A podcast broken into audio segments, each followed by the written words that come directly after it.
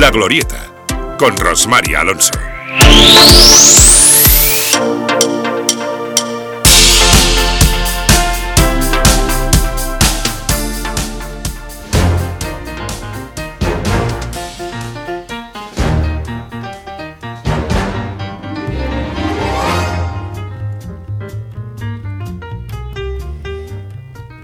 Bien, pues estamos en la recta final del programa La Glorieta y hoy lo vamos a dedicar a hablar de la historia de la ciudad y además con alguien que ya es o me gustaría que fuera habitual en este programa La Glorieta. Él es eh, un joven, Francisco de Borja Rodríguez, premio de investigación del Archivo Histórico Municipal con su libro o con su tesis eh, de Villa a Ciudad, el sexenio democrático en Elche, 1868-1874.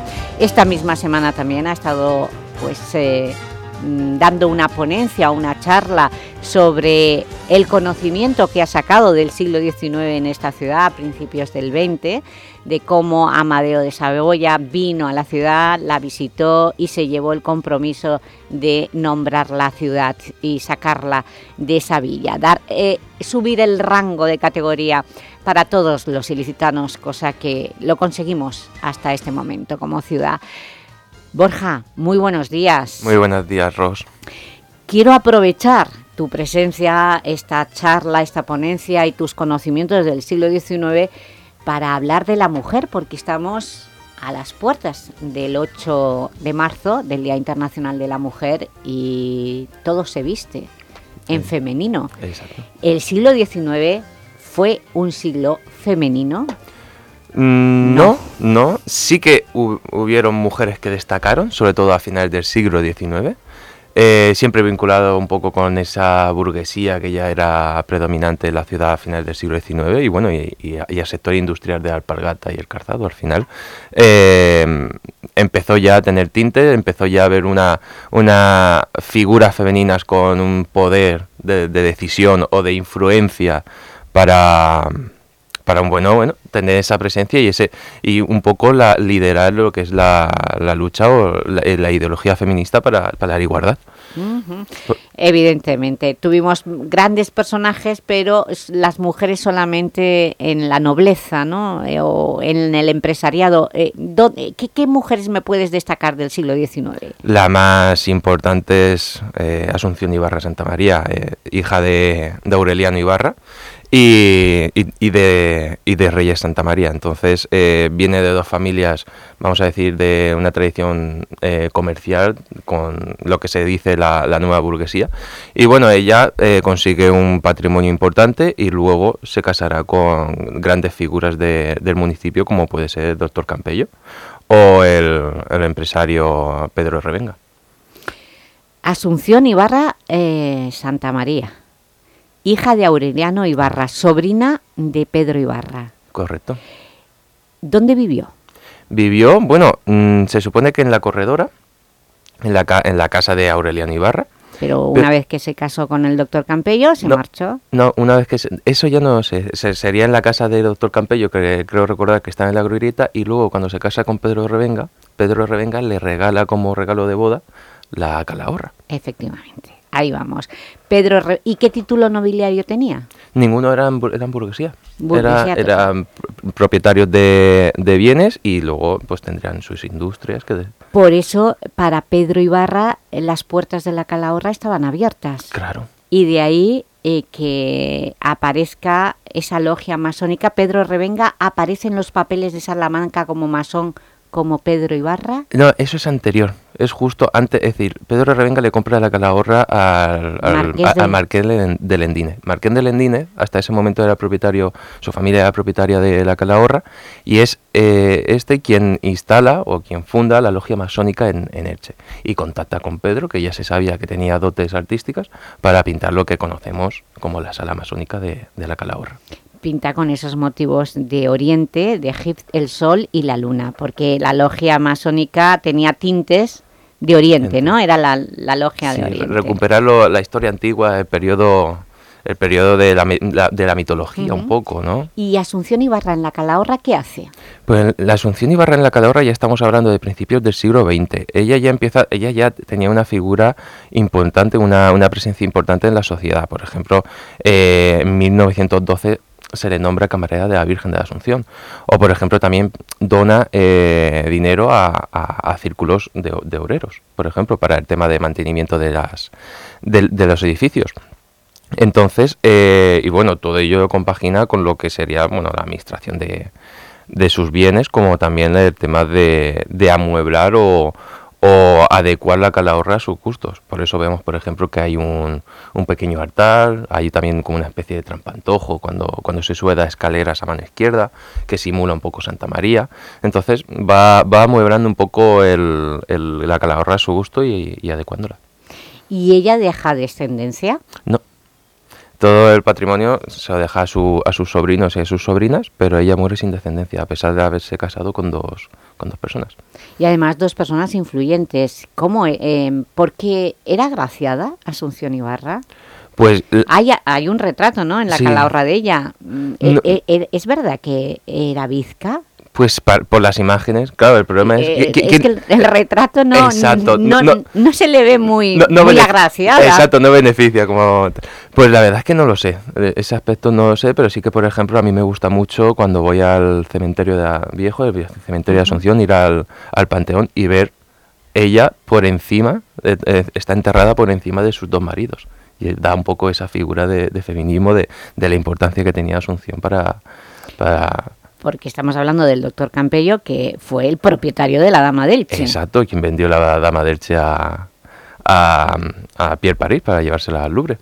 Y bueno, Asunción Ibarra, que era en ese momento su, su mujer, le dijo que no, que aconsejase a, su, a que se aconsejase por su sobrino, por, perdón, por, su tío, por su tío, Por, su tío Pedro, para que no la vendiese, pero en un arrebato. Entonces, eh, eh, Pedro Ibarra, eh, ¿te consta que la sobrina Asunción intentó convencer al doctor Campello para que no la vendiera sí, así, al Louvre. así lo recoge la tesis de Joan Castaño, es decir, que quien, es quien el primero abre un poco el abanico de, de la figura de Pedro y, y Aureliano y, así costa. Es que a Pedro le cayeron, le llovieron las críticas por esa venta, porque decían que Pierre París lo trajo él y él es el que propició, pero realmente fue un cabreo, un, calentón del doctor Campello porque el Museo de Madrid no le pagaban. parece ser que, sea, que fuese así, porque Pierre París vino a Elche, invitado por Pedro Ibarra, pero no a ver la dama, a ver el Misteri. Primero vino a ver el Misteri y cuando, claro, 4 de agosto. 4 de agosto, Pierre París ya estaba por la provincia de Alicante, se da la noticia que se ha, se ha descubierto la Dama de Elche y Pierre París no pierde oportunidad. Había venido a España justamente a eso, a comprar, a comprar piezas arqueológicas y a ver el misterio por invitación de Pedro. Al final Pedro ha sido un gran embajador de, de la ciudad y de toda la tradición y, y cultura que tiene. Asunción Ibarra, eh, pues todo, todo un personaje femenino ¿Se le ha hecho justicia a esta mujer en la historia? ¿Tiene algo dedicado? No tiene calle. Y mira que en la, anterior legislatura hubo una propuesta para colocar la calle, pero la cosa no ha ido, no ha ido adelante. Se le puede colocar calle, el problema es que siempre entra en controversia con a quién le quitan la calle. ¿no? Es un poco va un poco a, este a este son. Se podría colocar muchas calles, tenemos ya calles con figuras femeninas de sobre todo de índole local y, bueno, yo creo que es una tarea pendiente, eh, que prácticamente he hecho un recuento y apenas hay 20 calles con nombres de, mujeres. ¿Cuál era la situación de la mujer en el siglo XIX? Pues mm, como ama de casa, sobre todo, y si estaba, y si eras eh, analfabeta, sí, eso por supuesto, es decir, sí que había a través de la ley de Moyano del 57, de 1857, sí que eh, las niñas y niños tienen derecho a la instrucción pública primaria solamente a la primaria, de 6 a 9 años. Pero bueno, eso era gratuita y, se y lo mantenía el ayuntamiento. Pero sin embargo, eh, la cosa no... las familias necesitaban coger dinero, ¿no? ganar dinero para mantenerse y muchas veces los niños y las niñas no iban al, al, colegio. Por ejemplo, los trabajos de Mariano Monge sobre la industrialización en Eche lo deja bien latente. Mujeres y niñas, y como tanto niños, desde los cuatro o cinco años ya estaban trabajando en las fabriquetas de, alpargatas. Mm. Es decir, que al final era un poco solamente la, la clase adinerada, la clase la burguesía o, la aristocracia eran los que tenían a lo mejor un poco más de, de propenso a poder un poco desarrollarse de no solamente en el ámbito económico, sino también en el ámbito de las culturas y, y la academia. El machismo estaba asentado, por supuesto, eh, y había violencia, había casos de malos tratos en el siglo XIX denunciados. Así es, eh, sobre todo a principios del siglo XIX. Eso recoge Jesús Andreu, que lo ha depositado la información en, en la cátedra Pedro Ibarra, en el Che.me.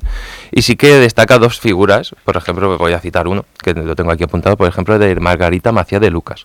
En 1826 comparecen con un escribano y con dos personas de testigo para, para que la curia eclesiástica le permita divorciarse por malos tratos. ¿Y lo consigue? Y lo consigue. Al final lo consigue. Tuvo que demostrar que... Que, era maltratada. Y luego, por ejemplo, otro caso, eh, en este caso huye, que es el caso de Antonia Catalán, una vecina de la villa de Ayora, en, Albacete, que en 1815 huye de, de, la, de su ciudad porque su marido le pegaba. Y así consta. Y al final se instala aquí, le firman el divorcio por la curia eclesiástica y termina siendo sirvienta de una de las casas nobiliarias. Al final deja un poco latente. Un... Hay, hay, que reconocer, esto estamos hablando de principios del siglo XIX, el divorcio no se planteaba, no estaba normalizado. El divorcio, como bien sabes, empieza en bien entrada la transición, en 1981, es cuando se, realmente se recoge el derecho a, al divorcio. Entonces, bueno, pues podemos ver todo, todo este tema. Claro que las mujeres maltratadas tenían un refugio en la iglesia, no miraban hacia otro lado, intentaban cuando los casos eran bastante graves eh, poder separarla del maltratador. Exacto. Otra cosa es que hubiesen leyes contra el maltratador, Exacto, eso ya no, no, lo, no lo has encontrado, no, has encontrado ninguna sentencia contra ningún marido que se le haya castigado por pegar a la mujer. Todavía no, no, he encontrado nada al respecto, pero bueno, seguro que habrá algo, seguro que habrá algo y bueno, Luego también destacar, por ejemplo, que en el siglo XIX, sobre todo a finales, eh, en la segunda mitad, ya hay, por ejemplo, profesoras de, para, para impartición, sobre todo para niñas.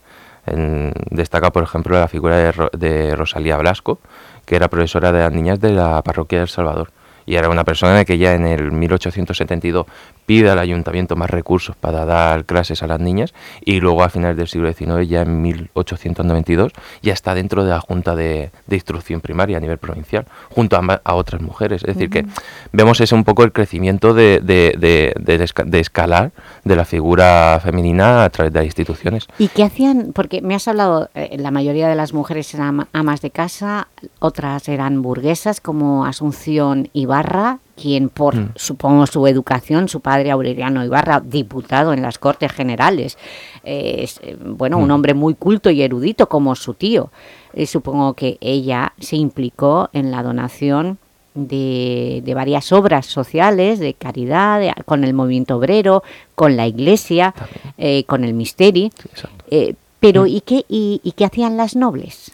Eh, eh, que hacía, había poquitas, supongo, pero las, las señoras, las, señoras de la, de, de, la villa en aquel entonces, ¿qué hacían? Pues dedicarse sobre todo a el, casamiento con otras casas, ¿no? Y al final un poco también yo creo que tendría... Tener hijos y a poder eh, matrimonios de conveniencia. conveniencia. Exacto, y supongo también que tenía su parte de administrativa, pero bueno, como se sabe en el siglo XIX para la mujer, sobre todo al principio, sería el, el, estudio de las culturas y de la antropología de, del derecho. Pero tuvimos una industria incipiente que es la alpargatera a finales del siglo XIX y ¿hubo alguna mujer que destacó en la industria alpargatera? Pues, por ejemplo, a nivel industrial, eh, el problema, que lo que vengo de, eh, a explicar también, es el tema del nombre de las mujeres si estaban a cargo de una fábrica. No llevaban el nombre propio, siempre era la viuda de... Mm. Eh, se conoce sobre todo la viuda de, de Macía, la fábrica de Candalix, es el caso más, más conocido, pero siempre había fábricas que todo, eh, cuando estaba, cuando el marido fallecía y se ponía a cargo la mujer, siempre era la viuda de. Entonces, bueno, pues eh, deja un poco constancia ese a un machismo y esa poca igualdad que había en el momento. Pero bueno, el desarrollo industrial también trajo consigo otros aspectos, por ejemplo, los primeros asociaciones de, trabajadoras. Es el caso, por ejemplo, de la Unión Femenina o de Despertar Femenino, que contó incluso con 3.000 3.000 socias. Ah, ¿Qué significó el despertar femenino? Era, era? Una, una, asociación y que luego eh, publicó eh, periódico hasta 1939 y que destacaba un poco eso, los derechos y un poco la, que pedían la conquista de derechos para la figura femenina en el ámbito laboral, porque hasta ese momento siempre estaba dedicada a a manutención y al criado de los niños y como ama de casa y luego también a, la industria. Prácticamente en aquella época se trabajaba en torno a 14-15 horas diarias. No había los sábados y los domingos también se trabajaba. Más aparte mantener a la familia y criar a los niños. Pero como he comentado, posiblemente en esas fábricas eh, trabajarían madres y hijos. Por no tener, es decir, mm. porque los niños, como he comentado, el tema de educación está un poco a unas expensas. Pues Francisco de Borja, tenemos que poner el punto final. Eh, es una buena introducción para esta semana que dedicamos a la lucha feminista, que realmente comenzó con la revolución industrial, con esas trabajadoras que fallecieron en una fábrica de Estados Unidos.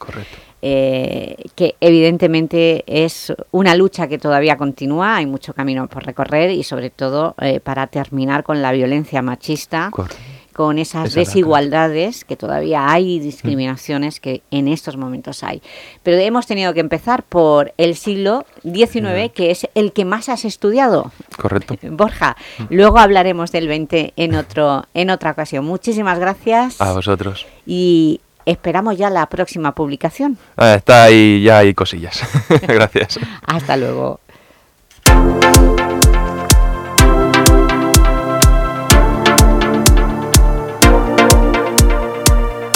En Teleelch Radio Marca, La Glorieta, con Rosmar Alonso. El programa que madruga contigo.